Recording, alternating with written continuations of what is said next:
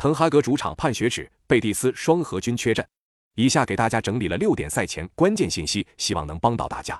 一、曼联上周末联赛零比七大败给了利物浦，这是曼联九十一年来的最大比分失利，可以说是相当打击士气。本场回到主场也急需一场胜利来证明自己。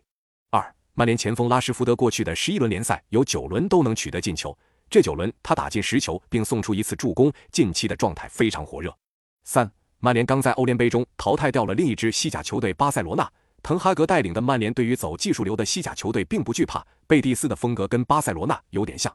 四，贝蒂斯本场比赛中场双核卡纳莱斯和费吉尔均无法出战，对球队的进攻体系来说影响巨大。五，贝蒂斯在迎来冠军教头佩莱格里尼后，连续三个赛季斩获欧战资格。值得一提的是，他曾经执教过曼联的同城对手曼城，对于曼联还是非常了解的。六。曼联目前的伤病恢复了不少，球队的阵容深度相比贝蒂斯来说更加充足一些，并且贝蒂斯上周末刚刚踢完了对阵皇马的硬仗，消耗不小。